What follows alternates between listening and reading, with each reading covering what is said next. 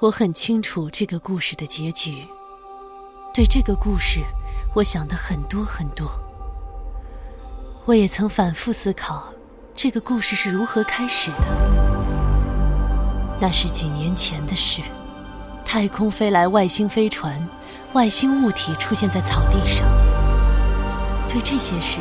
小报则穷极想象，刊登了无数千奇百怪的消息。就在那个时候，我接到一个电话，有人要来见我。四获星云奖、四获雨果奖的美国华裔科幻奇才特德·江作品现已有声化，积禾网、译林出版社联合出品，《怪物细胞》惠龙、恭喜演播。特德·江科幻短篇小说集系列《你一生的故事》，呼吸有声书正在积禾网及积禾 App 独家上线中。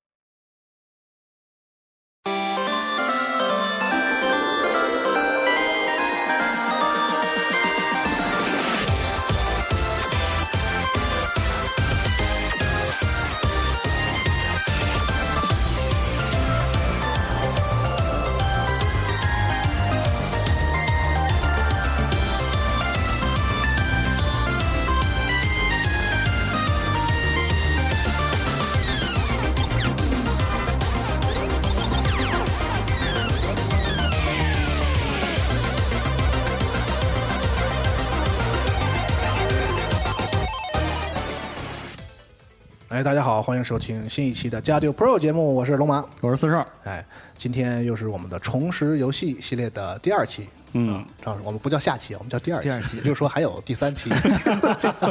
啊所以。今天就把坑挖呢，了对，嗯还是我们其实可以这个直言不讳跟大家讲，我们是这个跟上期这样连续连录录的啊。嗯刚才张老师请我们去咱们中传的这个食堂啊，哇，吃了一下，吃了一顿这个小崔抻面， 啊哎，真好 吃，著名的这个景点儿，听说是 啊，对都要来品尝一下。香疯了嗯这个休息一下，咱们接着聊这个第二期，咱们是是一天录的。对，嗯，呃，聊之前呢，咱们还是我觉得还是得聊聊这在个在在这个校园里嘛，我是相信这个很多咱们在听呃收听我们节目的这个朋友，我们也其实也做过调查，有很多是。年龄还真的是挺小的，可能在上中学的同学嗯都是有的，可能这些同学也有不少想要这个报考呃游戏设计专业的这样的嗯意愿。哦，啊，想请张老师给咱们介绍一下，就对是比如说从全国范围内，现在咱们国内的这个呃游戏设计这个学习的这样的专业是一个什么样的状况？然后如果嗯想来咱们中传学习的同学的话呢，应该做什么样的准备？好的，嗯好的，就是集合的听众朋友其实是有一些就是高中同学真的有，真的是有啊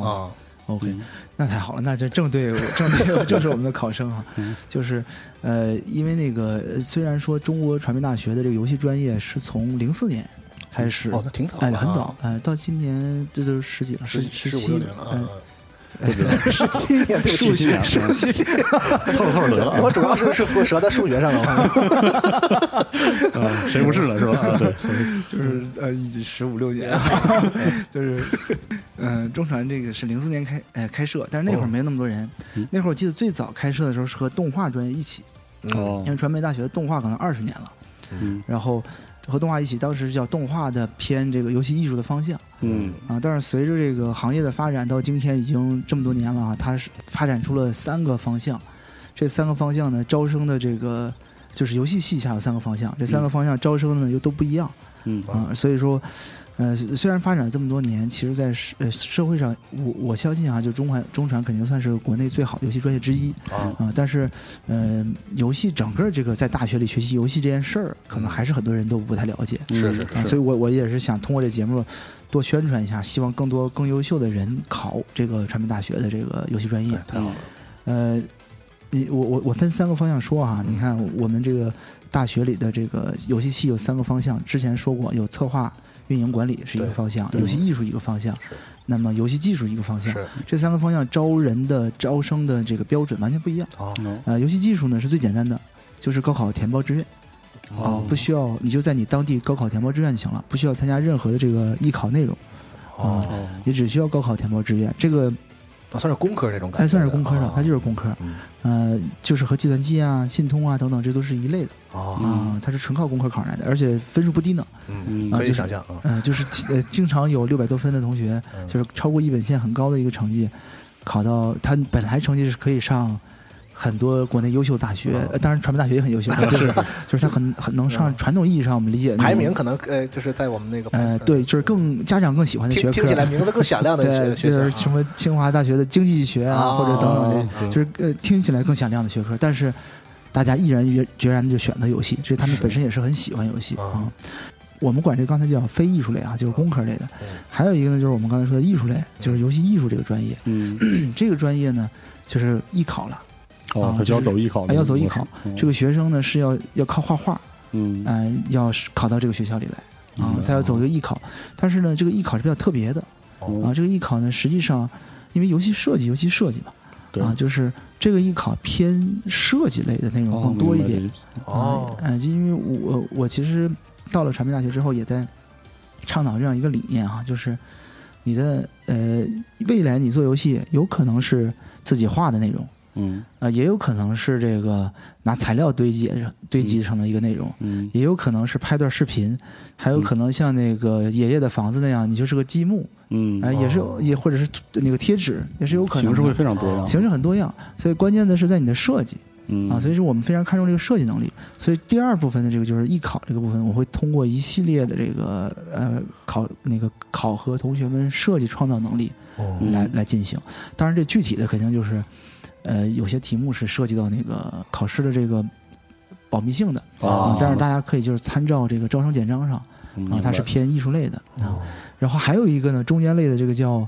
呃，叫半艺术类，我们自己哦定义啊，叫半艺术类，什么意思呢？就是它也走的是艺考的形式，嗯但是他呢是更强调这个学生的综合能力哦啊，因为这些学生我们最后要呃收纳进来，就是要做策划、运营、管理嗯啊，所以这些学生呢在艺考的时候，他们考的是偏数字媒体素养、偏游戏素养这类的东西哦啊哦，他的艺考面试是这个方面的内容哦啊，然后他们的文化课呢成绩一点也不低，哦就甚明至白和工科那个都齐平了哦啊，有些成绩是和那个齐平，所以这个专业的学生的综合能力很强明白啊，我们经常出现就是这个专业叫数字娱乐专业啊。嗯我们经常出现他不是这个没怎么学过画画，但是来了之后呢，因为他自己从小就爱画画，嗯所以他既会画画，又会那个理工科的这个程序研发，啊、又会这个这个文文学相关的东西哇，这嗯这一类同学还就嗯蛮像游戏策划的啊哦，就是往这个方向是走的。所以如果是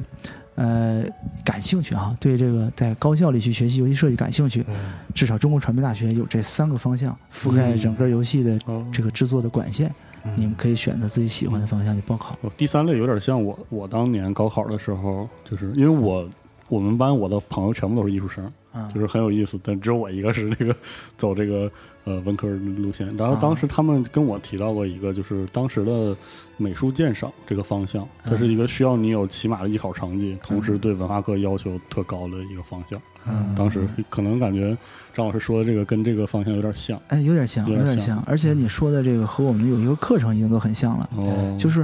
我们现在就是正在，也是这么多年啊，游戏专业这个打造的一门课程，现在正在不断优化，就是我们希望学生。呃的提高，大量的提高或者是深度提高自己的游戏鉴赏能力，哦嗯这个其实和你刚才说的那个艺术鉴赏为什么是有像呢？呃，其实，呃，这这种文艺类的内容啊，嗯当你创作的时候，你会发现在你画之前，你首先得知道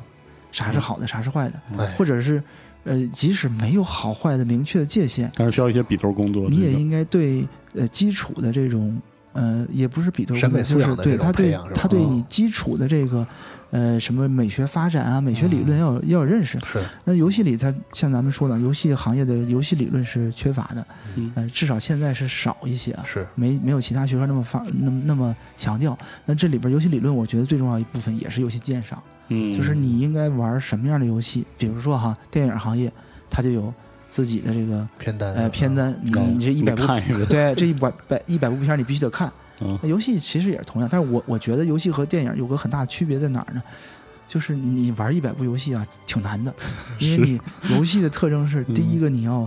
呃，时你这个体验时长可不像电影，是电影俩仨小时都完事嗯儿时间了，成本比较高。对，时间成本太高了。另外就是有些游戏形式确实有些人没法接受，嗯没错，有些你比如练反应的或者练什么是的，的它可能不适合你，嗯嗯而且有些那个是它的成本也不是一一点儿半点儿的高，啊，是有些的网游玩几年的也都有， 是所以这种体验成本确实比较高。嗯所以我所以我们就在探讨，就是说游戏的这种鉴赏课，你怎么让同学们在比较短的时间之内，至少对抓住那个游戏的那个没精嗯错髓，对，是比较经典的这些游戏的那个内核要抓住。嗯他应该知道这游戏，他不知道这游戏，不了解这游戏，哦那他以后做游戏可能就比很较有可能会出现那种重新发明轮子的那个哦情况。嗯，对，那像您说的这个，就是在这个情况下，我觉得这个鉴赏课嗯就由老师带领着去鉴赏作品这个事儿，好像比电影那边显得更重要似的。因为更重要电影的话，像你说的，咱们就其实你可以自己去看这一百部，至少你都能看过嘛。但是游戏我们涉及到一些这个客观的原因，分析是反而需要这个有这个老师学科的这个没错带领。嗯更重要也更难。嗯，就是刚才说这些，这体验者都很难嗯，其实对于老师来说也有巨大挑战。嗯尤其老师有些他的，呃，你你一个客观的条件就是你的年龄本身也比学生大不少，是是那你体现过游戏的年代和你现在在体验游戏的这个经历，可能完全跟不上学生。嗯所以这个鉴赏课到底怎么上，呃，是一个对我们要探讨的一个事儿。啊嗯嗯，感对觉哎这是个学科还在不断发展。我在发展啊。嗯，感兴趣的朋友可以现在同学们也是很很幸福，是嗯现在大家不要觉得说好像这个国内好像对于这个游戏人才的教育不够重视，嗯其实，在全球范围内，呃，就美国比较集中的有很多高校开展了游戏相关的针针对是这门的专业，是像这个南南加大的嗯南加大比较不出说名不说呃，我大据我所知是纽约大学，对，嗯有一些比较著名的，对，像游戏同样比较发达的，像欧洲其实都很少。嗯是我据我所知，英国有那么英国有一一些两所，然后嗯比利时、荷兰嗯分别可能有那么一两所，就嗯仅此而已了。嗯啊，你像日本，大家都知道的游戏很发达的国家，它也是很少有开设。像一般的，其实跟咱们状况一样，基本上都划分在像这个动画呀，或者是传媒艺术啊是这些比较著名的，就是东京工业大学，对啊，算是每年我们去那个那个 TGS 啊，嗯或者是 B 三美的东京工业大学，然后有个东京情报大学，或者翻译过来叫信息大学，嗯大阪还有两家，基本上就是总是这几个学校。嗯是嗯有一些展位什么的，也不是说开展的很全面，说像日本这样的国家，就大学里都有游戏专业，并不是这样。是的，他们反而比较重视这个专科学校的培，就是他们叫专门学校，相当于咱们的这个职业培训。嗯是是他们这种的开展的比较嗯多一是点，的反而啊，所以就是咱们国内有这个中传这样的综合性的开展，对于这个游戏人才的教育的这样的这个嗯啊是，而且是这个实力很强的这样的学校，真的是是还挺好的嗯啊。如果你现在真的是是。嗯你是一个中学生的话，我觉得你可以我们这个节目上的时候，应该是新一批的高三学生开始了这个备考阶段了，哦，那太好对了，吧换一个大家口可以努努力，是吧可以考感虑一兴趣下的话啊，考虑一对下如。果你这个像我一样，这个年龄比较大了呢，嗯你可以想想，你的孩子也许 要对，哎有机会实现你的这个这个愿有道望，理是不是啊？但你也不要强迫人家啊，可能不是可以看人家顺个其自然人啊个人意愿啊。是，行，那咱们张老师今天这个咱们这个政课呀，应该是从从哪儿聊起？好，政课，我想就是续上前面那一期哈，嗯咱们聊一聊就是。呃因为刚上一期聊完了游戏是什么，是游戏的定义，嗯那么咱们在这期呢，就是接着这一话题聊一聊游戏本质上有一个最大的，呃，这个和另一个内容最相像的是什么？因为我哦们，呃，这我们经常说游戏和艺术，游戏和艺术啊，对是啊其实我我不知道我说这话会不会那 个那嗯个起那个先先先先说一声，仅是我个人观点嗯啊，千万别那什么。但是我我的我的意思就是说，游戏其实我个人认为游戏和艺术还不是最像的。哦我我认为游戏和什么最像呢？游戏和学习是最像的。哦，哦，就这个说出来之后呢，还挺那个啊还还挺不符合一般人的那啊，个概对对念。对，吧可能会有很多人认为这个这这游戏不就是影嗯响学习吗特？别是在家长眼里看来，你玩儿和学习是完全相反的 两个事吗？是两个轴儿离最远了。对对对对对啊，但实际上，就是从我研究游戏的本质是什么的时嗯候，如果抛开来游戏所能承载的那些内容啊，就上次我们说的故题事材上题的材这什么些的，啊那游戏最本质的东西，它和学习是非常非常类似的哎，嗯啊。你比如我们，呃，我我咱们可以先拆解一下这个游戏啊，嗯就是我在上课的时候经常会先去给同学们拆解一个游戏，嗯什么意思呢？我我先会问你一道题，我问你，我说嗯但是现在因为不是互动哈、啊是我我跟观众朋友们没法互动啊，就是我们经常那个上课的时候会互动，我会出道题，我说比如问你二加三得几啊，这是第一道题，那很简单，嗯大家都能答出来。那紧接着我可能问你一个难一点的，啊比，如七十八加九十九得几？嗯，来算一会儿，哎，嗯这时候你们俩现在一暂时 对就咱刚才那个对，就开始了，十六十六十五六年 了，我这很容易，好吧？就是这个时候可能我们暂时算不出来。嗯但是如果假如说哈，嗯我刚才问这个问题的时候，哎，那个那个四二没拿出来，但是龙马很快速答出来了，哎哎，四二心中有点小波动，哎嗯就觉得怎么回事儿嗯？这题他怎么答的比我快哎，啊？有一我个再比较问，对我再问一道题的时候，要快了，有可能你就很认真的哎参与了，你要是细想了啊。所以这是第一点，这是第一个叫难度数学题啊。我们当时数学题难度越来越增加嗯。第二个呢，我可以给它加一点规则啊，我加一点规则什么意思呢？我说 OK，现在咱们两呃两个那个还是两个人哈嗯，或者咱们三个人，嗯我出一道题，但是呢，我限定一个规则，就是三秒钟，对，你必须要作答。嗯哎，当我加了这个规则之后，你心态会有点变化，是的，为什么呢？嗯就是我不加三秒。要慢慢想，你慢慢想，你可能没那么着急，但我加了三秒之后，你可能一秒就说了嗯啊，因为你是哦怕到那个底线时间啊啊，其实这个规则开始对你的行为有影响了嗯哦啊。嗯，然后同时时呢，我还可以再加，我说这三秒钟之内，假如说我再加一个规则啊，你可以啊、可以可以那个可以允许打你答错一次，答答错一次一共答两次，这个时候你的心态又发生变化了。嗯我可能会先优先，我先尽量快打答一个，对对嗯对，尽量快答哦一个。就跟那个跑赛以前抢跑是可以有一次机会的，哎是然后就导致这个一个，有些人试一下， 每个每个人都要抢跑一次，后来这个规则取消了嘛，大家也不抢跑是了。的，是的，是 的，是的，啊很多规则都是这样啊。就是其实这个就就是慢慢就接近那个我想要揭示给同学们一个游戏的本质了。 哦，但第三点，假如说我在这个时候，我再给你加点剧情，嗯我没有上来就告诉你，我加点信息啊，嗯加点信息维度的，我没有告诉你说上来就是一加二的有的三，二加三的几。我跟你出到真正复杂的题，我嗯说咱们现在在一啊个房间里，哦这个房间里只有四个门儿哦啊，这其中两个门断电了，另外一个门怎么怎么样。嗯啊哦当我把这些内容加上的时候，它其实就和游戏没什么区别了。应用题，嗯对，哦嗯我可以用嘴给你说出来也一样，我可以写出来也一样，咱们可以实际操作也一样。但是实际上，所有的这些描述萦绕在脑你脑子里的时候，你是在做一个很呃具体的游戏嗯类似于玩游戏的行为。嗯嗯嗯哦，，而这个行为呢，就是我通常用来，我上上上次上上一次节目说哈、就是两个方向。上次解释游戏解释的比较学术，嗯如果这次解释的就是设计一点，嗯让设计的设计游戏的人比较容易理解的话，那这个方向就是我认为游戏是一系列有趣的问题。哦嗯这游戏实际上就是一系列有趣的问题，而玩游戏呢，就是解决是一系列有趣问题。嗯呃，做游戏呢，就是设计一系列有趣的问题。是的，嗯而这个实际上就是对于学生来说，或者对于设计者来说，他可以很快速的找 get 到一到个那游个戏游戏的本质是什么，他嗯该做哪一个环节，做哪一个呃更重要的地方。嗯这个是我上课的时候拆解哈、拆解游戏，大家已经呃明白了，就是这样的一个非学术化定义之后呢，就它和学习的联系是什么哈、嗯呃，这个在解释它和学习的游戏联系之前，我给大家说一下啊，就是说游戏和学习的这件事儿，嗯，我把它俩联系起来，可真不是我创造的嗯啊、就是游戏和学习的联系呢，实际上是有很多的这个哲人和学者早就发现了。嗯，就上节呃是上一次节目我提到就是柏拉图，哎哎，爱因斯坦，嗯对吧？都柏拉提到图了，柏拉图说这个这个最有效的一种教育形式，哎，就是让孩子们玩自己喜欢的事物嗯啊。然后爱因斯坦上次说过，说这个呃玩就是这个研究的一种最高级的形式，嗯还有很多就是呃。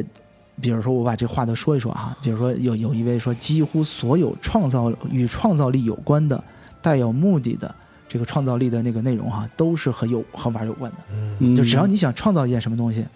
你肯定和玩儿有关系嗯啊。然后还有这个著名的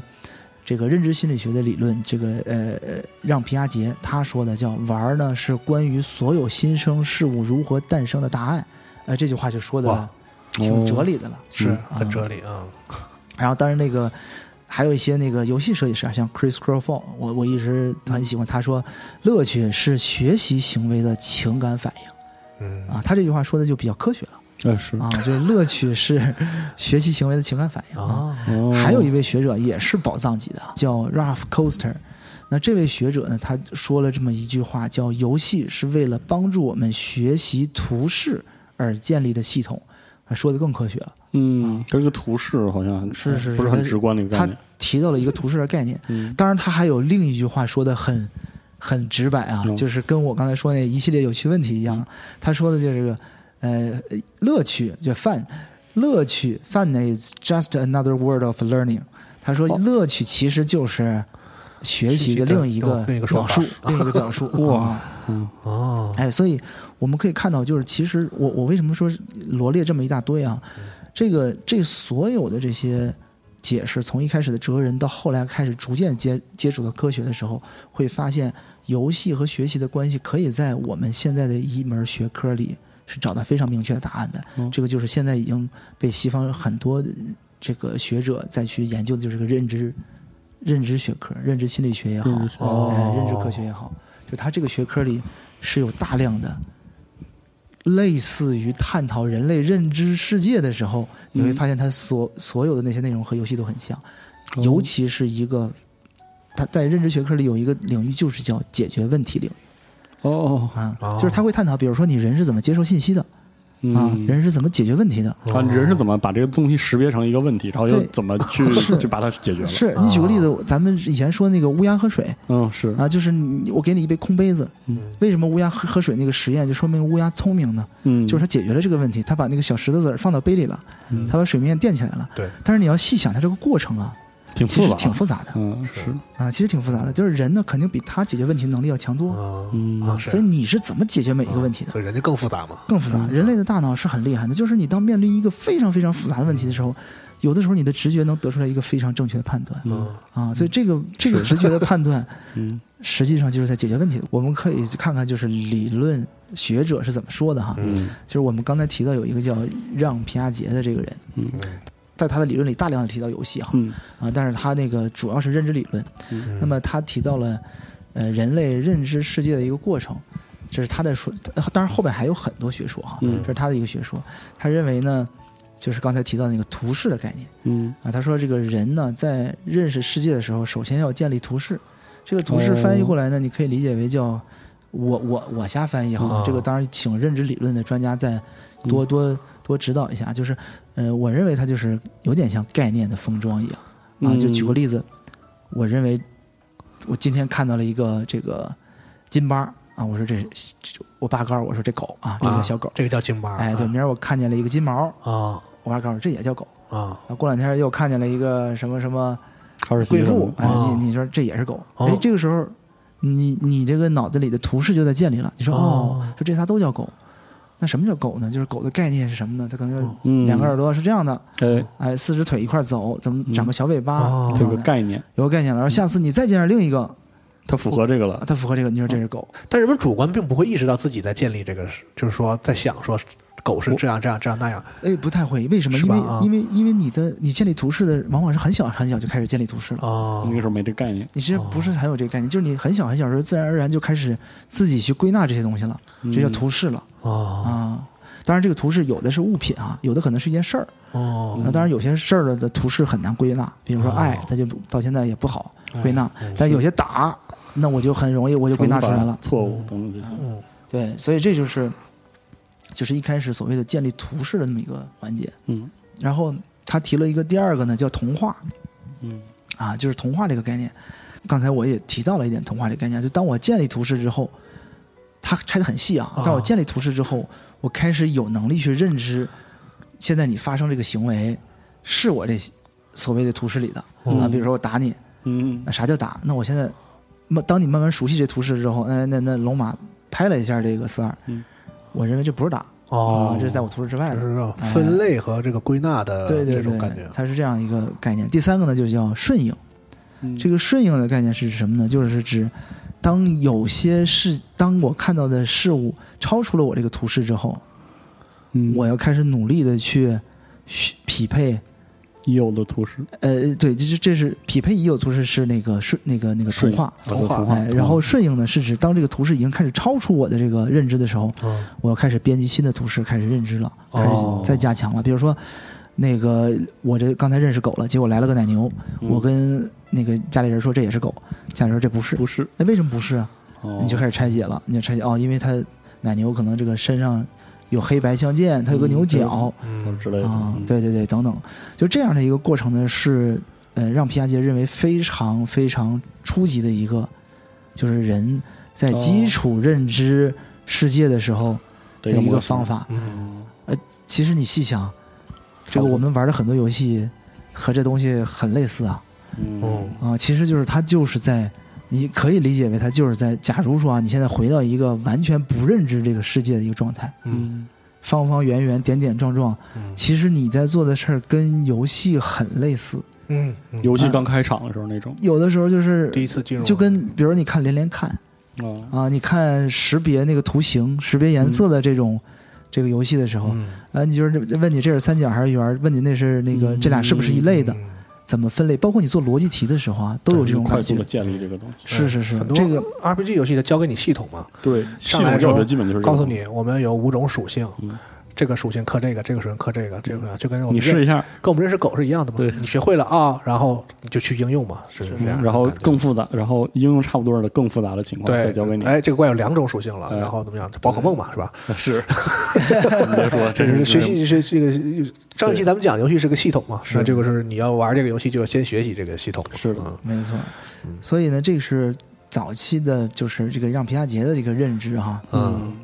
然后我同当然学习理论很多，是我我也跟学生们经常说啊，就是有的时候因为学游戏理论少，但是有一点比较好，就是游戏和很多理论都有融合、哦，啊，就你可以去看很多接触理那些论。融合的理论，对，当然重合性比较大的，我认为就是这个认知理论。哦嗯，认知理论它解决问题，也就是一个学习的过程啊，它有嗯很多内容是可以启发到你的。是我们今天可能会讲一些，就是说，如果把游戏看成学习的话，嗯它有哪些地方能启发到你做游戏设计？哦当然，我们再讲一个理论啊，就是刚才我们度过这个最难的这个嗯阶段，我们一会儿也也会说为什么这是最难阶段啊，嗯就是度过这个最难阶段。那么我们当然再讲一个第二个理论啊，第二个理论就是加涅的这个，嗯，哦，哎，叫加涅的学习理论。加涅的学习理论呢，他把这个人要学习的内容啊做了一些分类，嗯他比如说他分成了几个类别啊，一共分成了呃五个类别，三个方向。哦，分别是五个类别，分别是言语信息，就是告知嗯信息、表达信息。哦，也就是说，我我们现在在谈话，我们的这种表达能力、言语言能力，嗯呃，首先是我们进入这个世界中要学习的一个内容。哦然后第二个呢，他说叫智慧技能。嗯，呃，智慧技能呢，就像数学、语法等等这样的偏这个概念呃个人能力的，有点像刚才那个呃让皮亚杰说的这个图示这个感觉啊。哦是，哎，第三个呢就是认知策略。嗯啊，认知策略是什么呢？是学习者以调控自己的这个注意力、学习、记忆和思维的一个内部过程，它是偏策略性的啊。哦这个其实和游戏的关系就太大了。哦注意力嘛，这注意力控制有点类似，认知策略就相当于对，是的，就相当于我在解决很多事情的时候，我要找到一个路径，哦嗯，，这叫认知策略。哦第四个呢，就是动作技能，啊，动作技能呢，就是我这对身体的控制能力，控制啊，嗯嗯，其实这个这个也和游戏关系蛮大的，只不过到了电子游戏时代的时候，主要是这呃，个主要是这个手眼操作了。是啊。啊，第五个呢是态度，啊，嗯是影响个人这个情感的和行为的，啊，这个这个是加涅的一个分层哈。哦我们一会儿可以反过来再说加涅对这个嗯呃，就是他这个理论对游戏有什么帮助嗯啊？当然，加涅的理论我还没说完啊。加涅的理论还有一个很有意思的点，就是他把他这个所有的这个人类学习的这个技能中啊，他分了几个层。嗯刚才说是类别，是横向的，嗯他同时还分了个层，叫纵向的。他纵向的这个怎么分的呢？他说第一个叫辨别能力嗯啊，就是我区分能力，我区分这个是水嗯哦还是这个是火啊，这个能力是区分的。第二个呢叫概念，概念又是和刚才说的所说的这个图示很类似，是啊嗯它是对同类事物共同本质特征的一个认识，哦可以做出分类是啊。第三个哈嗯，他提出的叫规则啊哦哦叫规则。他说技能的本质就是规则啊哦，是规则支配了人的行为。再举个例子，刚才你说的这个数学也好哦啊，或者语言也好，它归根结都是一底套是个规则呀哦，啊，包括你弹钢琴，它是其实也是个啊规就则是，人们对世界规则的认知是个啊规对吧啊则啊。这个规则可能啊，有微观的，有宏观哦的，打人就会疼哎， 对对对对，规则。啊是这样 的，龙马想到的就第一个就是这个，嗯然后除了这个规则之外，他就说了一个叫高级规则。哦，哎，高级规则呢，就是由很多复杂的这个规则单元组成的复杂结构的。其实这个有点刚才所说的这个，呃，认知策略是一个系统。啊，系统，嗯认知系统对系统的认知哎了，啊偏这是上次咱们上节课有提到一个系统哈。嗯嗯那么其实从这几个点来说，我们可以看到，呃，学习理论的这个提出者，他们所提出的这些关键词，其实和游戏是很类似的是啊，是有是很多是地方是和游戏很类似的。对，如果我们把游戏这个可能也就回过头来映射我刚才说的这个对游戏的一个定义哈，嗯嗯就是如果我们把游戏理解为一系列有趣的问题，嗯，那其实玩家在解决一系列有趣的问题的时候，他其实就是在学习这个游戏，是他就是在学习设计者给他提出的问题。那他在学习这个游戏的时候呢，就就会牵扯到刚才我们所说的那些维度，嗯，他可能牵扯到这个概念维度、辨别维度，呃，高级规则或者是规则等等这样的维哦度。还真是这样，嗯哦，那么，如果把这个理论对应了啊，我们现在把这个游戏和学习对应了，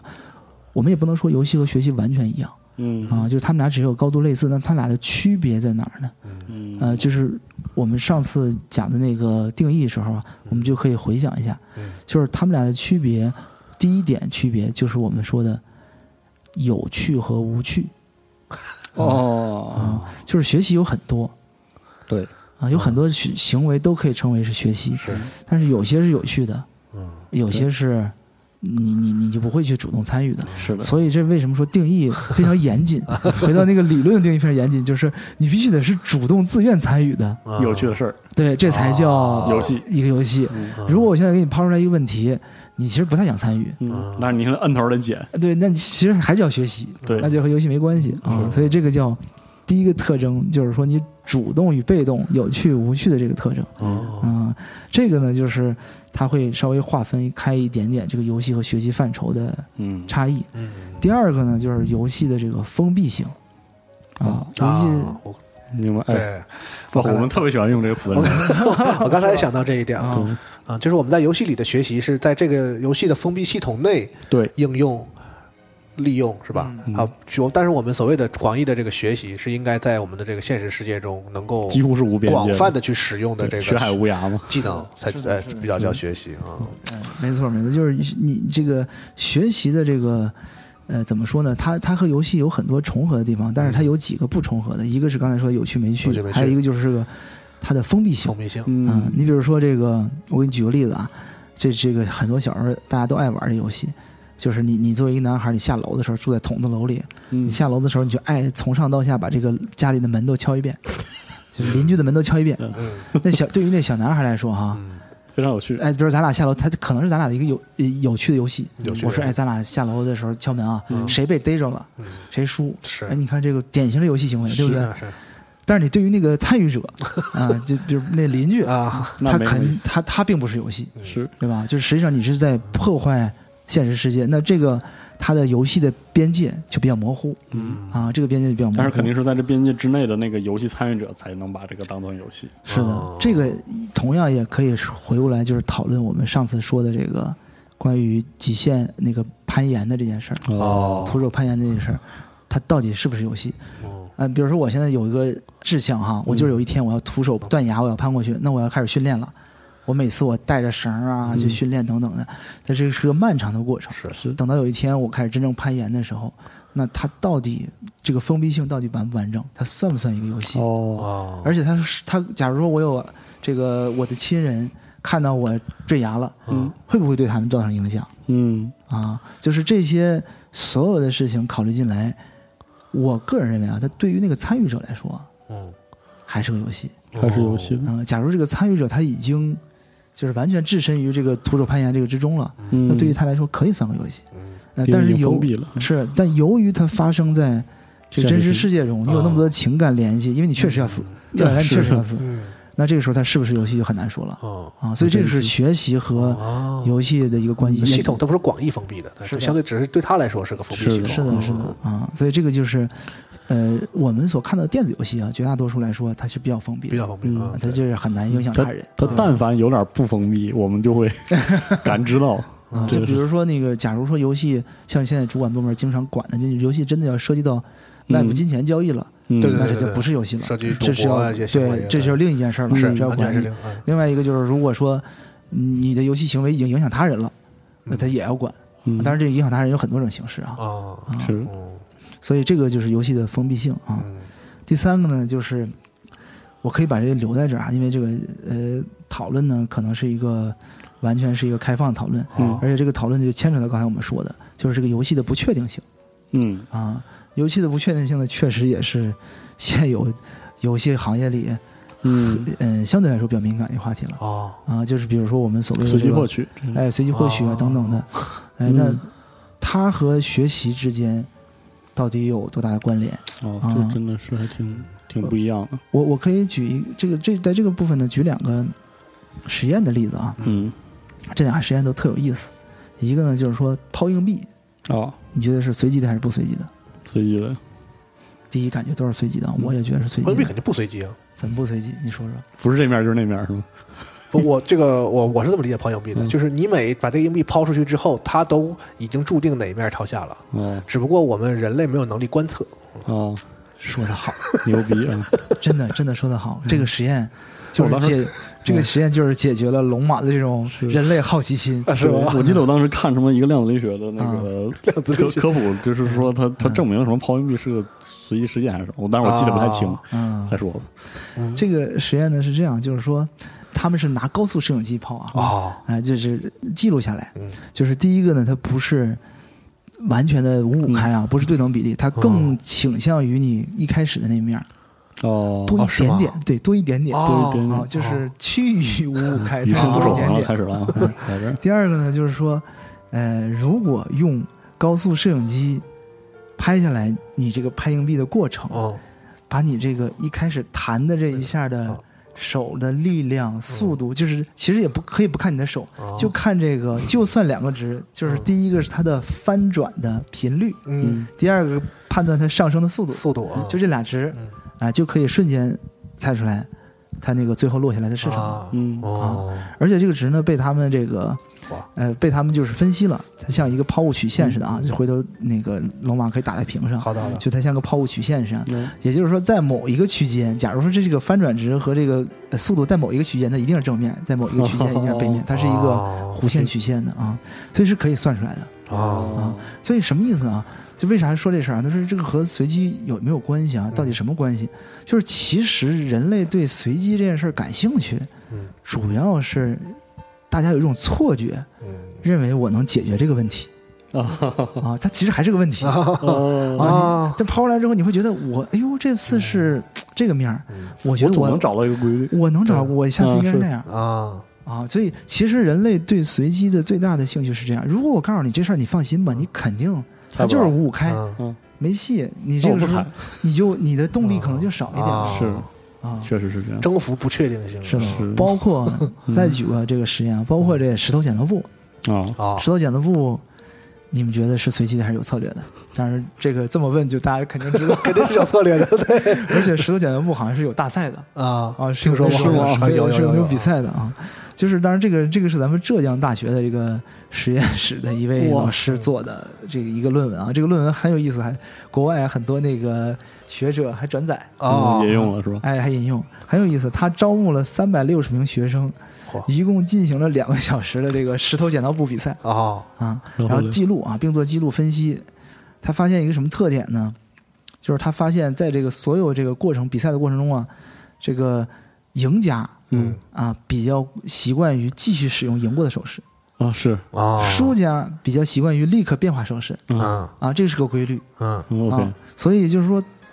呃，这个这个简单成为成为四个字啊，叫胜流输变啊啊。所以在石头剪刀布的时候，如果你和人家赌这件事儿的时候啊，嗯，哎，你你就是你你换个思路就好了，就是啊当你输的哎时候输了的时候，哎，我就那保留这个。对他这个有一个非常策略啊，就是赢的时候你要马上变化手势，啊，而输的时候呢，你尽可能这个嗯 不啊变呃，你出这个输家失败时候的手势。 OK 啊，啊，和这个普世的规律反着来，嗯容易有优势，对对对对，啊好家伙，这个就很有意思啊。所以当然这个后就变成了博弈论。因为是那个国外那个学者，那个 他们就是说这篇报道的时候就很有意思，嗯说哎，那既然我已经知道你要怎么来了， 我预判了我你预判的你的判，预判对是吧然后你又预判了我预判了你的预判， 嗯不禁止套娃啊！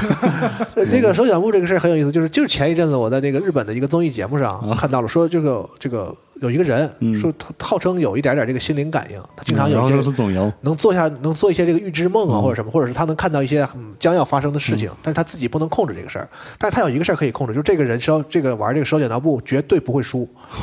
哇，这么厉啊害！然后他们现场就这个表啊演了哦一下记者就发现，就谁也赢不了他。后顶多是平，顶多是你就是比就是，但是他没有人能赢他，哦就是他们那个在当地特别出名，就这个人手剪刀布不会 输，他好像是说可能他下意识里会什么。 怎么着有个分析能感知是吧别人的那个那个零点几秒啊什么嗯的，就他们是这么解释，但是哦咱们这个这个难怪一个综艺节目嘛，也不嗯会给你最后揭揭秘啊，但就是有这种人，是所以当然不知道这个综艺节目最后它有没有科学对，不不知道有没有科， 但是但是从某种程度来说哈，就是至少假如说它是真的哈，也啊印证了这个观点， 就是就相当于什么呢？就是所谓的随意的东西，只是我们现在能力范畴之内，就是你刚才说的，啊对这个事儿认知不到，暂时解决不了，啊解决不了这个问题。但是由于你那个已经。还是按照所谓的进化论的这个说法嗯啊，就是你已经有了这样的一个意识，你就认为你一解决这个问题，就是学习到了新的技能，你就兴奋，嗯你就高兴、哦啊，啊，所以你一看到这个随机的事情的时候呢，你你发自内心想去解决它嗯啊，其实这个是 roguelike 类游戏的核心驱动力，嗯解决问题啊，对，哦，就一上来你征就服不确定是吧？对，你看你啊玩 roguelike 游戏的时候，你的第一个周目，你对这个游戏啥也不知道，是你的第零周目打完之后，你产生了对这个游戏的第一次的认知认知，啊然后你用这个认知去套你的第二个周目，啊，然后如果这周目跑通了，你就强化你这个认知；嗯如果这个周目砸了，你再调整。修改啊，对，你看，这就是 roguelike 游戏让人特别特别着迷，然后让你反反复复、反反复复玩。嗯啊，玩以撒能玩那么长时间， 跟这个其实还挺有关系的，嗯，嗯是吧？是的，这个还真是，嗯就是如果是那个，其实这个可以映射到设计游戏里嗯啊，就是刚才那个呃四二说的这个 roguelike 这种的，那肯定是正向的应用对了。就是那关于随机的这个呢，就是它还有很多应用，所以这个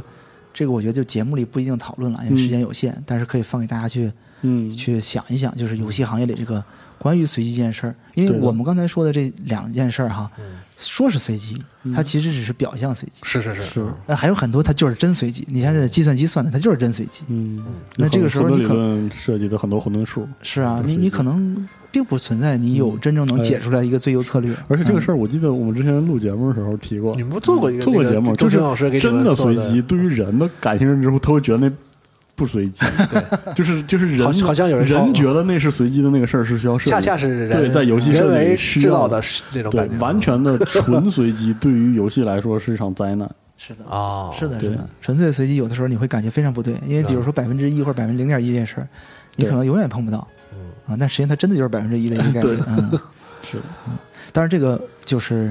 我们先把这留留留下来啊，留给啊读者们讨论。就是刚才我们说到的，先说这个游戏和学习的关系，然后给出了两个理论。这两个理论呢，就是从也也给大家了一个定位哈，就是其实在呃，如果去想寻求针对游戏本质的理解或者设计游戏的一个帮助的话，其实去看认知心理学是非常有是非常有帮助的啊哦。，然后第二个呢，就是说这个游戏和学习呢虽然很类似，但嗯是还有地方不一哎，样。它有几个地方是不一样的。嗯，啊、游戏毕竟还是游戏，学习还是学习，嗯但是他们俩有高度的一致性。呃，当然这是我的观点嗯了，高度一致性。像那个、呃很多学者就认为，呃，这游戏就是一种有趣的学习哦啊、这也是一种观点。当然，他加了“有趣”俩字儿，对吧？嗯是是嗯，再往下说呢，我想说说这个，既然说到了这个游戏是学习哈，嗯那再往下说就是我们设游戏的设计理论少，但是学习的理论很多呀。是是是，那通过学习理论怎么去帮助游戏，我们可哦以看一看啊。嗯，比如说第一个有趣的点，这个刚才加涅的这个四个级别的能力、啊，我有把这个四个级别的能力有在各个游戏里去分一分试试哈。嗯你们可以想一想，就是四个级别的能力啊，叫辨别、概念、规则和高级规则。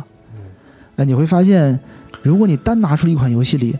你去看这个游戏里所有挑战你的规则，它通常趋向于偏有一个侧重。嗯，它啊不会很复杂。就比如说，我这一分钟考验你最基础的辨别规则，啊下一分钟我考验你最基础的高级呃最最难的高级规则。啊嗯，瓦里奥制造体就是就特 例，是 每每三十秒换一个游戏这种呃，啊那已经是设计师了，那属于对， 就是类似于这样的，它通常会偏向于在一个维度上对对对，嗯啊。然后，那么那这是这是所谓的这个纵向深度啊，嗯还有一个横向深度。横向深度我觉得是特别特别准的，哦就是刚才我们不是说了有五个方向嘛，对，就是他在认知的时候有语言，呃，嗯有动作，有智慧，呃，有态度、情感啊、嗯等等啊。那这五个方向其实，呃，用那个呃加涅的总结来说，可以分成三个大的板块儿，嗯就把它归类一下啊，嗯就是认知、动作和情感哦嗯啊、认知、动作和情感这三个方向哦，啊，这三个方向呢，呃，通常来说在学习的过程中是有一点互斥的。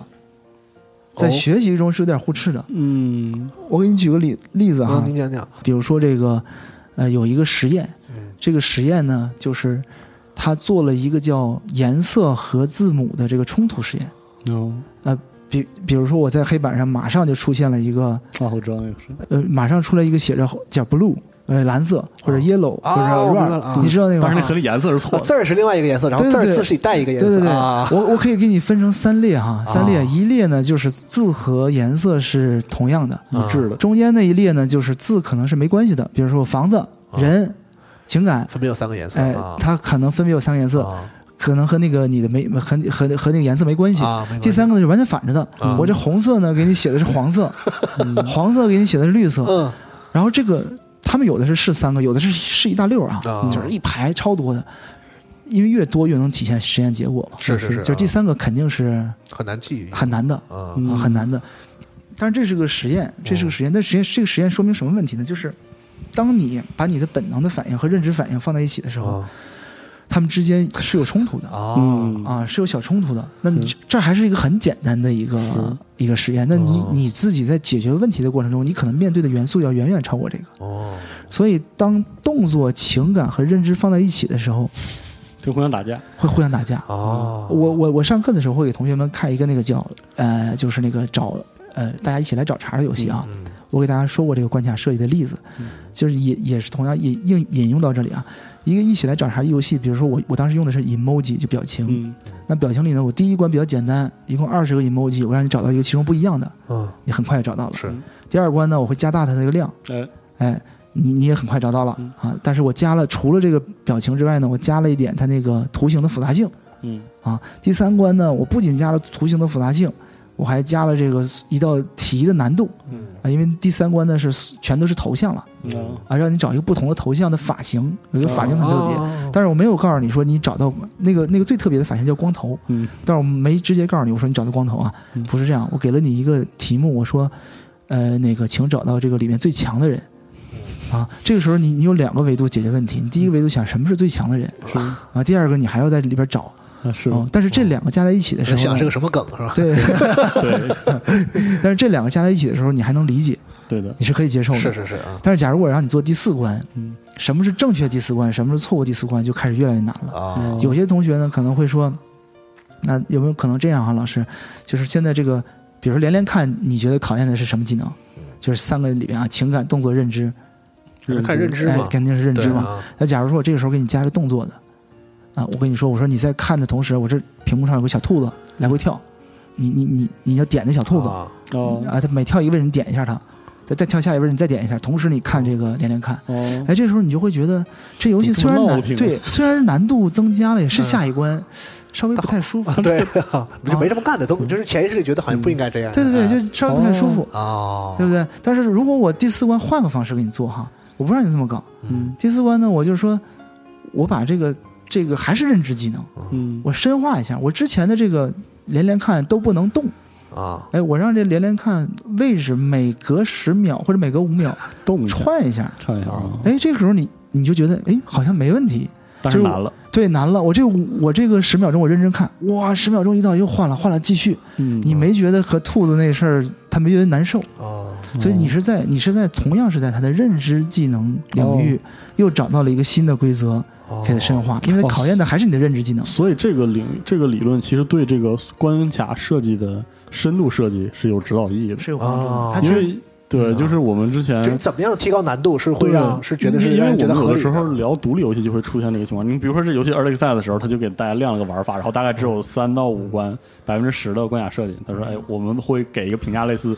这个关卡设计如果再深化下去，嗯这游戏可能会非常好玩。”嗯而且现实中真的就嗯会有对，刚才然后它的正式版你会发现啊，它它它流程涉及到百分之七十的时候，它那个难度难的就让人觉得不太合理啊怎。么换个游戏了？嗯其实跟这个确实是有关系的。对，对就真的，就现实中咱们肯定玩过张老对师说的就这种死连连看里加一个兔子这种游戏，啊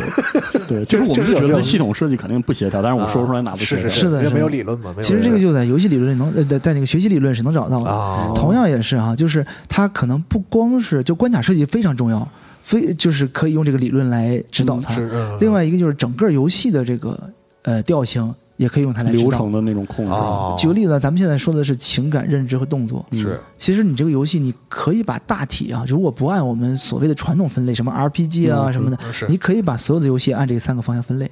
没错哦，是的，没错啊嗯，你它是情感类的，还是认知类的，还是动作类的？是是是我你可以按这个方向分类。啊是啊是，有啊些游戏呢，它其实就是情感传递是的，是啊；有些游戏呢，你比如说那个《底特律：成为人类》嗯，它的难度肯定是非常小了。是对啊嗯，它大部分的其实是情感传递给你，它变变成一个电影了。是是的，嗯，其实还有很多游戏是这样的啊，但是、呃，还有一些呢，就是纯动作类的，你比如说那个 V 啊，任天堂就是真的牵扯到动作的，包括这个狭义的传统意义上的 ACT 动作游戏是是对，它不会给你搞太复杂的情感嗯啊、当然，有些 ARPG，您这个大大家说的这个动作类啊，它可能和刚才这个动作类是有区别的嗯，啊，就是因为 ARPG 等等这些游戏，它大部分的动作还是摁键盘、嗯摁鼠标、手柄，嗯就是我们现在所理解的电子游戏，绝大部分是手眼配合，它的是它的是是动作是最多啊就牵扯到手眼配合嗯是的，啊、所以这个和我说的那种，就是那个真正的人体动作还不啊太一还样。不一样，嗯，对，所以你可以分成这三类啊、嗯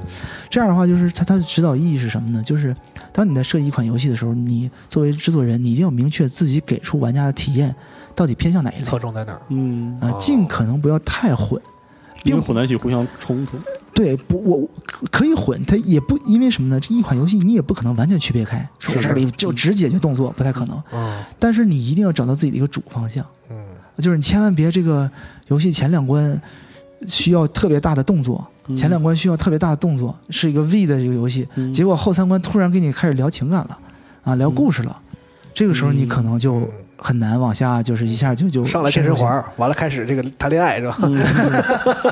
这我说太极端了可能，但是就是这种这意思嘛。啊对，就是这种意思。当然，它从从宏观到微观，嗯呃，都有一些指导意义，包括你刚才说的关卡。回到我们的游戏设计中呢，就可以，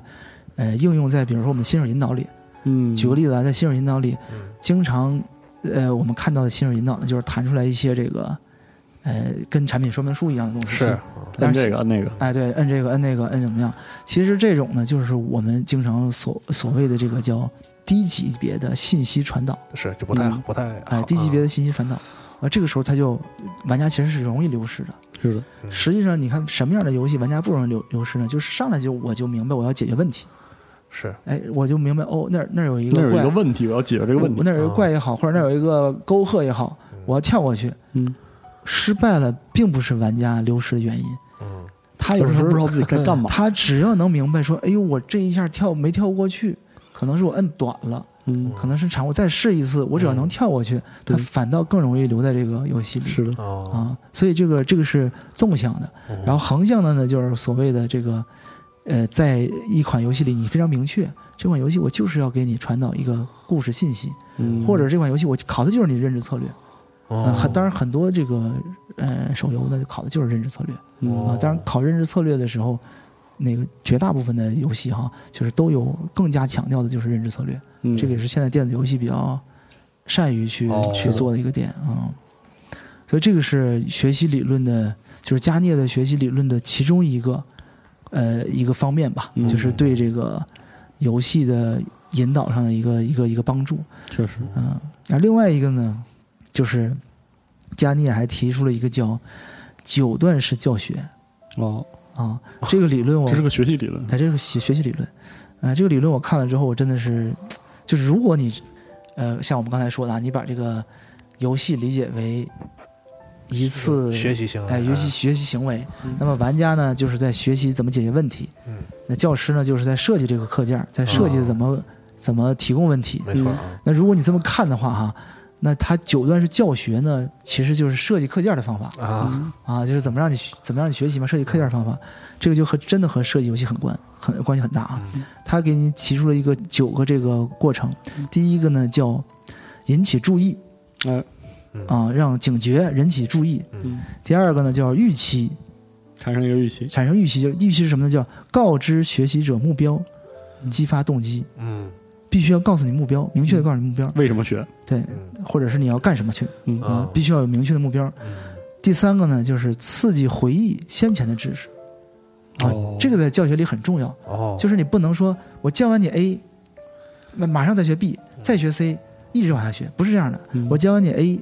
再再教你 B，教完 B 了之后，咱俩再回头看看 A 嗯哦，啊，你再去学 B，嗯，这样你这个知识才能不断的深化。啊学啊 A，然后学 AB，那然后学 ABC，然后就是的都有连着这个对有用啊，是的，是的啊，啊。然后第四个呢，就是呈呈现材料的这种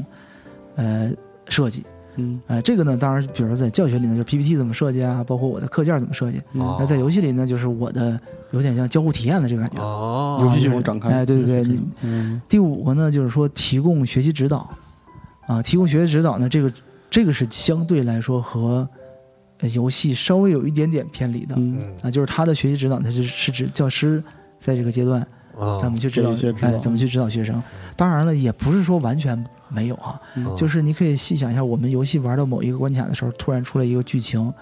哎，他给你提供一些这个说一些看似是有的没的说些话。它其实是在引导你，是的，他有的时候是把人，尤其是任天堂的，就其实是我游我甚戏至中的 引导，我甚至我看完了这个这个内容之后，我甚至觉得任天堂的很多设计理论和这非常类似。是就举个例子，刚才我们说那个刺激回忆啊，啊，你去看所有那个任天堂的什么马里奥系列啊、是对对对，塞尔达系列啊，他教给你一个这个技能的时候，一定要他反馈的，他一定会让你再反反复再学一次反馈。对对，对对他老来回折腾，这是往往前走一步，走走两步退一步，对走对三步对退两步对对对对，它是有一对个回溯的那那对个然后过你程。猛然间你发现已经走了很远啊，让你一直对，让你一直和你熟悉的东西，然后是稍微给你点新鲜的，然后一点一点引着你是到最后是到游戏的最后啊。在马里奥的设计里，就几代马里奥设计里都有啊。比如初代的时候，它有那个叫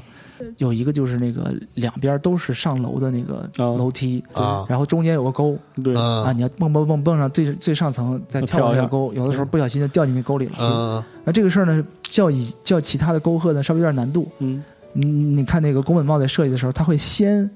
给你一个底下这个没沟的啊啊，他先告诉你一个底下没沟的，嗯，然后你跳掉进后去来发现那是个，沟里有怪的，嗯呃，你掉进去然后有时候掉有怪，对，有时候没怪，就掉进去你也不见得死得了啊、啊嗯就是第下一次呢，你你就知道了啊啊。然后包括那个他那个在蹦的时候，就是他有那个翻转的平台啊翻转平台呢，它一开始会教你，就是它底下会再再有一层，再铺一层，啊嗯，然后失你一败开了就失败了，对，你失败你就掉进去了，你大不了再跳上来。嗯但是它逐渐逐渐，嗯，让你没有这个哦平台了，是嗯，所以它实际上是，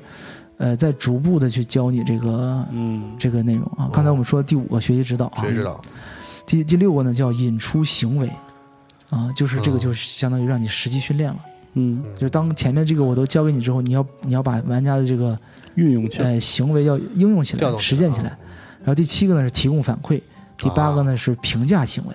啊哦，评价行为也非常重评要价行为啊、评价行为也非常重要。就是我你几次做完了这个事儿之后，你不能作为就拉倒老师来说，你不能说哎呦这次做的啊还行，下次做的也还行，啊没声儿不行，啊！你必须要给他明确的反馈明确的反馈和评价嗯。而且他呃，其实他这个九段教学有的时候是八段，就是他提供反馈和评价有的时候放在一起。是嗯啊然后最后一个呢，就是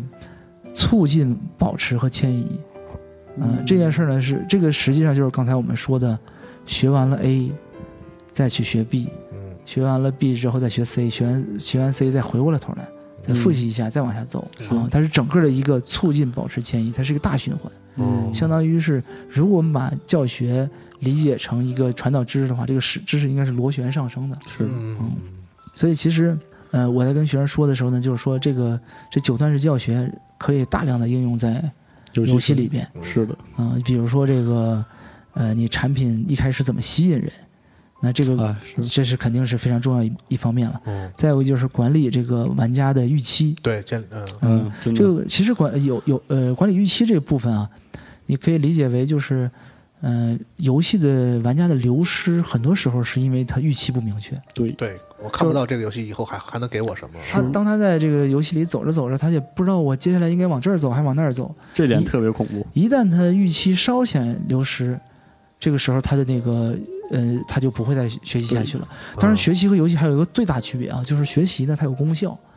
就是说白了，是啊嗯你你学英语你是为了考试，你是为了应用。再不济啊你也得说呀，呃，想想一想，你说那不行，我就是稍微枯燥一点，继续学吧。是但是在游戏里，一旦这个目标丢失枯的时燥候，了，我就可以关掉我就。可以关掉，因为我不是必要非要玩这个东西。啊是是是，我可以玩，可以不玩，所以其实有的时候吸引玩家玩游戏是很困难的一件事儿，对它比设计课件要难嗯，对，对没啊、错，但是你的步骤不能少啊，就是这个第二步，所以这个每一个都可以有对应啊、嗯，这是个每一个都可以有对应，比如刺激嗯回忆，就是刚才我说的这个 A B 技能的循环学习，嗯，这个给我一个特别大的启示，是我们现在玩游戏看到的这个新手引导好的很少，就是完全套上这个九步教这个九步的这个教学法了，很少。但很是像很像课件啊，有有些游戏的我教们对哎我们倒是倒就是能文字，就是文字，因为知道这个时候，我们倒是很容易分析出有些就是引导差的游戏到底缺哪步。嗯就像比如说，我玩策略游戏玩得特别多嗯，策略游戏大部分都是这个引导差的，对吧？引导差重灾区，你知道吧？重灾区策略游戏。嗯然后我就仔细想想，就是我玩过一些模拟经营游戏的新手教学特别好的一种方式，就是先抛出问题。嗯就比如说一个模拟经营的游戏，它是一个就是建立殖民地也好，或者建立一个小村庄也好的这么一个情景。如果这个教学是让你从头开始，说你先建这个，然后建那个，然后建这个，其实就很容易流失。可以说就是，但是我见过一些非常好的情景，是你一进去之后是，比如这个镇子出了问题，嗯你先把这事儿解决了，啊，你会发现你会特别容易的 get 到嗯玩什么，嗯你就你就不会容易特别快地流失。嗯，建立预期嘛，对，就是先比如说你你的第一章就是你你这个城市缺食物，有一一定规模的你马城上市，知道先我得啊找那个。先给你，然后对让我得你先啊找那个啊怎么获得食物嗯，但是如果我一上来说，你看地下散了十几个人儿，然后嗯明白他。他就把人手，哎，你要先点这个，然后建一个基地什么的，其实这就嗯。就不好就了。过于教条了，对其实这个四二说这特别特别，嗯真的是，就是我在教学的时候，我有我现在因为那个自己学习游戏这个领域嘛，嗯然后就是教学的时候，我就把这个游戏这个事情就应用在课件里。啊，我讲课一般很就是，当当然咱们这是一小时的哈、所以就是会会集中一点信息。但是你要真正上课讲课，你一上午是三个小时，啊嗯所以你有大量的时间。这个时间我们通常就是你刚才说那方法，我不会上来先讲，是先先问问题嗯，就是你会发现你问问题一定比你讲更吸引学生。嗯有的时候我们上来就是先问，哎，就是大家这个问题有没有人嗯回答？然后，当然有的时候你得强制啊，因为嗯大家有时候这个破冰不好意思回答问 题。我一般的行为的就是我都会提一个像那个。呃，就是这个是否问题似的辩证问题。我说这个东西，比如说游戏是不是艺术，嗯，我先提这个问题。然后我我上那个研究生课最有意思，大家请，呃，是有是艺术的，坐这边，坐这边；觉得不是艺术的，坐这边。嗯然后我也不讲，我就现在开始我说，那你觉得是艺术的，挨个说嗯啊，就两边同学先会对话嗯啊。这个时候就是你刚才说的问题出来了，就是问题出来的时候，他的理解是很深的，嗯，他开始是嗯思考问题了，他开始深入了。的对，等到大家那个呃辩论的差不多的时候，再讲，再讲，再说一些那个经典的理论，然后嗯最后再最后再给一个自己的一个结论。这个时候，他对这个问题的理解是非常深入的，所以这个和游戏设计其实是嗯一样的道理。嗯，就包括你刚才说这个新手教学的时候，对，新手教学的时候，其实最吸引人的就是上来给一个呃情逐境逐步逐步的给一些小问题。嗯，对，嗯，就是张老师给咱们讲过这些理论之后，嗯一下子就能想到一些我们以前觉得它好，但是其实不太能找对得到原因的，或者说以前我们觉得这不好，我们对，当时也就是觉得它不 痛快而已。嗯，就好比说这个、呃这个回溯这个事儿，其嗯实有很多游戏，特别是呃偏动作性一点的，因为那个东西要反复练习嘛，难度也很高嘛。嗯就我个人体验，有一些游戏就给我感觉就是，比如我们我每打一关和每一个 BOSS，就我在这一关里学到的这个技能，其实是是前后不搭嘎的。嗯啊我是我的我之前他没告诉我这个事儿，我在这个、嗯啊。这个我得这么跳一下，这么打一下，然后我学嗯会这个之后，后边还用不上，嗯对，然后这个就这个就觉得就是你会觉得哪儿不对劲儿，但是你觉得不对，但其实这个是有悖于人这个学习这个、嗯学习的这个怎么说常识的。是但的，我们举个好例，像《只狼》，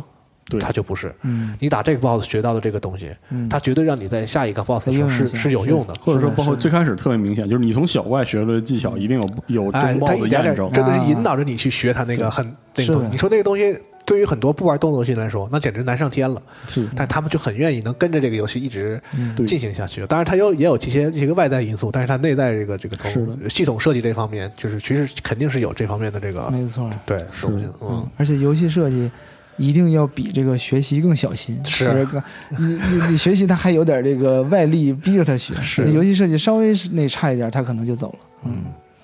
真是这样。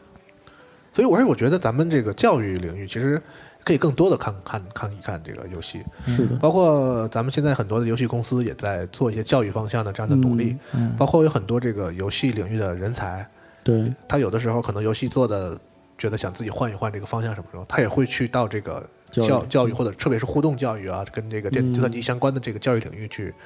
去做一些做一些事情，其实很真是互通的。原来、嗯啊因为我是觉得玩游戏有一个地方有一个点让我会觉得特别的兴奋，就是当我感知到这个游戏的规则的时候，嗯那个那个感觉特别的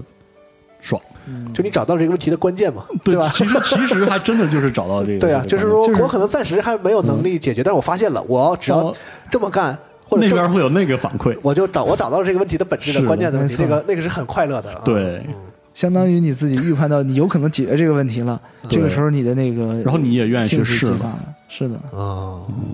这么一看，真是游戏行为嗯所真的以有其这个共性。是，其实那那个当时我也也就是这个课反复讲过很多次嘛，就是在讲游戏和学习的时候，我就在想，就是如果我们给这个所有现在的游戏哈，我们理解的一些游戏游戏，把它按着这个可学习性，嗯，它内它内容的这个学习性的强度来分的话，你其实至少可以分成，比如说按刚才那个啊，咱们把认知策略你分成一个强弱，嗯，情感分个强弱，啊、这个动作技能分个强弱，你会发现有很多游戏是，就是很明显它就是学习性很强嗯啊，它并不是就是我之前说它并不是那么容易上瘾，是啊呃，它实 际上他需玩要的很快乐，但是确实不上瘾。它 很它很快乐，它需要你，它需要哦你他很就矜持，他没有说呃你来吧，你来吧，他其实有一些门槛，是就他有说些门槛啊。而如果你且实在不行就算 了。是的，而感觉而且你玩那个就是这种可学习性比较强的游戏呢，你通常玩完之后有一种这个这个精疲力尽的感觉。是，并一点都不放松。就是对虽然很兴奋，你那个那真开玩心，的我过玩程通了，但是玩完我了就之后，想但是放你就哦，这可算玩完了，你知道吗？对，就是你它是你这种嗯说这感个觉我太有体会是了。的就是我经常和朋友去聊，我说那个哎，哇，你怎么就是一点都不玩手机游戏？我是完全不玩手机游戏，嗯就是我对手机游戏完全没有任何成见。我这个节目里说过很多次了，我真的就是不习惯那个手机这样一个就平台，因为我是那种特别传统的那种玩游戏玩家。就是如果我打算玩游戏，它对我来说不是一个消遣或者是嗯娱乐，就打算我想看一个电影或者是我打开一本书一样，我今天要干这个事儿了。嗯，就感觉要拿头撞南墙了， 恨不得沐浴更衣，我得好好说，你们别打扰我，我得玩几个小时游戏了。我是这种嗯是这种，所以我我特别欢迎游戏来给我合适的这个挑战和让我能沉浸进去的这些、这些嗯对东西，就就是那个游戏的制造这个这个开发者要给挑战我。他敢于挑战我嗯是作为玩家，对我是喜欢这种，但可能客观上现实中可能有些玩家跟我的需求不一样，人家可能就是想需求一些别 的，呃，这个这个诉求在在这个游戏里，所以大家对于产品的这个诉求就不一样。嗯是哎啊，我玩的他们觉得那游戏跟神经病一样，但我看他们玩那个游戏呢，我也觉得不太理 解， 其实有这个认知的这个差距嘛。嗯，是这样，是有些可能就是像上次咱们讲那三段儿，是，它没有这个中间解决有趣问题这一段儿，嗯它直接是最后一段儿啊，嗯啊，就是它上来之后呢，你点这儿给你一个成就，点那儿给你一个奖励，嗯点那儿你获得了一个道具，那你其实是在不断的这个获得道具过程中，他有的人可能就偏向于后边的这个这个乐趣，啊嗯，而且我觉得不同人不一样，像我，我特别喜欢学习游戏那个过程，就是我特别特别喜欢把那个游戏系统搞明白那个过程，但是嗯把游戏的系统往深了用这个过程，我就没有那么哦，没有我没有那么多劲儿，就是我知道它怎么转了，我就挺开心了。啊，但至于它能转出什么花来，就不是就是就对我来说，就是对我的刺激就会差一点。啊，哎，那咱咱们俩有可能是两种类型的对，学习者，就是、所以说我会发现，就是我会发现，其实我能全玩通的游戏是这个过程连接的特别好的游戏。啊，其实现在有很多游戏，这个过程是是是是有明确分野的，就是我能明确的识别出来，哦明白明白学习阶段结束了，接下来是一个呃持续使用的阶段。啊，但是有些游戏是是这个是没有区别，就是你一直在学，四十二，那一直在玩，然我我后我游戏结束我就很不理解。按照你这个说法的话，你应该很不喜欢暴雪的游戏。啊是暴雪的游戏是个啥呢？它是奥数，是，它就是在一个地方横向停驻，就是那个纵向上停驻了。对，它就是比嗯然如后说咣咣的嗯咱们讲到高二啊，数学讲到高二，然后它不往上了。是哦，暴雪的游戏就是横向给你往死了整， 就是就是让所以你让你把对高二数学玩出花，就是 这么这么这么一个游戏公司，所以你应该不是很喜欢它那个深度那部分。对，就是包括你看我玩网络游戏的时候，我我对 i r o n game 机制就是啊兴趣维持的低，果然是这样就是我我玩到我怎么去做，嗯我就差不多了。就我没有兴趣，比如说，比如说，就嗯，龙马你说《魔兽世界》情况，比如说你 end game 机制，你要去刷一身毕业的装备，嗯然后你要去打副本了，对吧？就是我知道怎么刷到毕业装备的时候，嗯我就差不多了。我刷可能刷出一件儿 之后，我觉得啊，行，就这样吧。然后我就啊你就是这个啊我就建我就拉倒建立图示的过程，然后然后然后对对然后我一想，我说啊，我还要连着刷两周，嗯然后我就就懒得就上。喜欢不断的去这个学习新的机这制有，个新的机制这个过程很快乐。对嗯是，这这样这个有可能也和不知道不同啊，人真的不一样对，这个有可能和人有关，有可能和年龄年龄有关，对这个都有要关要去验证它，这个可能是对另一个问题。我的我的感觉就是十几岁、二十几岁的时候，哦我也不是你这种类型的玩家，啊哦，结果我会觉得接触信息这件事儿嗯哦有点累。啊啊，就是我，而且我觉得你不是学习那会儿知道有用，嗯嗯那这个游戏呢，我当时觉得反正就是玩儿嘛，就不爱学习那么多东西，我就很很喜欢进入到我已经把基础信息了解之后啊，开始进行运用的那哦反复的那个个反复运运用哦用的那个环节。啊你就说那个喜欢上奥数班的那 种，哎啊真是别跟我讲什么什么什么导数什对么， 对对，不要新东西，对就是我要一点一点提升我这就个熟 X 度班玩玩玩出花对去。对对对，奥尔方的感觉 是是嗯，这确实是人和人的这个取向，确实是有对需要不的一这样个游戏啊对游戏的诉求其实不一样，是就的，很有意思。包括游戏设计，嗯，所以就是就是说这个游戏和学习指导那个游戏设计嘛，嗯，就是是如果是能把这种游戏学习者分类，其实他可能对这个游戏玩家的分类是很有映射的。哦确实是这样，哦。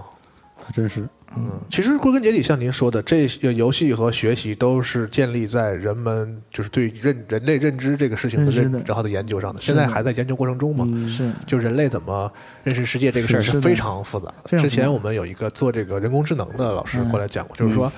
你想比如说让你跟让人说说这是狗，嗯这是一个简单到不能再简单的事情是，但你想让一个机器在它看过一个狗之后认出所有的狗，嗯那简这直这就这是是上了对天以了。现在的科技来说是非常非常复 杂的一个事情，所以这个研究人的认知其实还嗯是还有很长的路，包括有游戏还有很很多可以开拓的这个方没向错的。，没嗯错，没错，没错。嗯真的很有意思，嗯，对，今天这期非常有启发。挺有意思的，嗯，再一次再一次的感谢嗯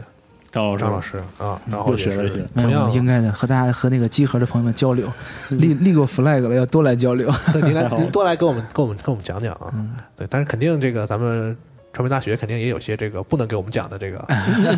内部的课程，对吧？可以来传媒大学听，不能对，不能当然我们占了占了便宜 了。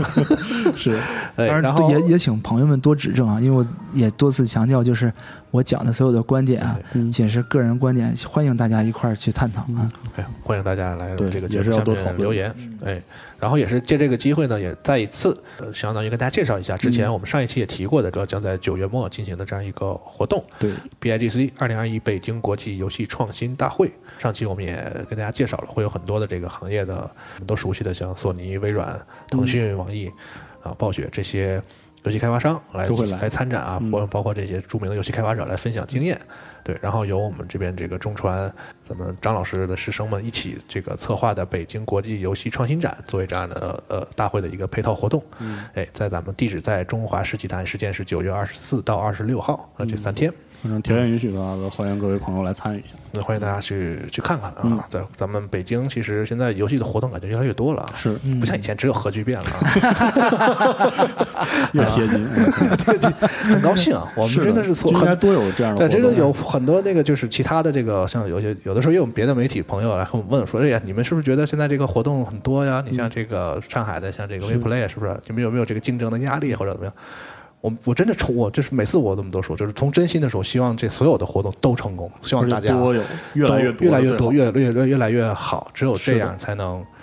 对吧？嗯，最好是说喜欢喜欢玩游戏，然后在做游戏的每一个人能在一年中不重样的参加各式各样的活动，然后跟各式各样的人能沟通交流，然后获得新的一些理解，这才是最好的。嗯，因为上次也说过哈，就是我我只是起到了一小部分作用，主要还是说这个是政府嗯指导发起，所以这个可能对行业也很有意义。嗯然后也谢谢咱们集合给予大力的支持。嗯哎，不敢不敢，应该的。嗯对哎，这是应该的。嗯，行。然后像咱们节目开始的时候说的，如果在听这个节目的朋友呢，你本身嗯是这个中学生，还是有比较年轻的朋友们，或者是你像我一样啊，年龄也大了，但是你的孩子未来也是有希望 的。对，真的是喜欢游戏可以考虑考虑的，啊可以加入我们这个这个行业。嗯嗯，然后包括之前这个张老师也聊过，可能中传的这个游戏设计专业也会开放更多的这个方向。以后这个通过不同的节目，咱们再慢慢的给大家介绍。好，哎，行，然后也祝这个新的学期这个同学们这个嗯，呃一学切习顺利一切吧顺利吧。是的啊这个今今天来这个校园里，好开体会了一心，把好开心啊！ 学 习了一下。哎回想起自己这个当年这个在学校里这个没有正事儿的生活， 很惭愧啊。是，行啊，那咱们就评论区见。嗯好的，哎谢感谢谢谢张谢老集合师，哎朋友，谢谢哎，咱们下一期再见，拜拜。拜。拜拜。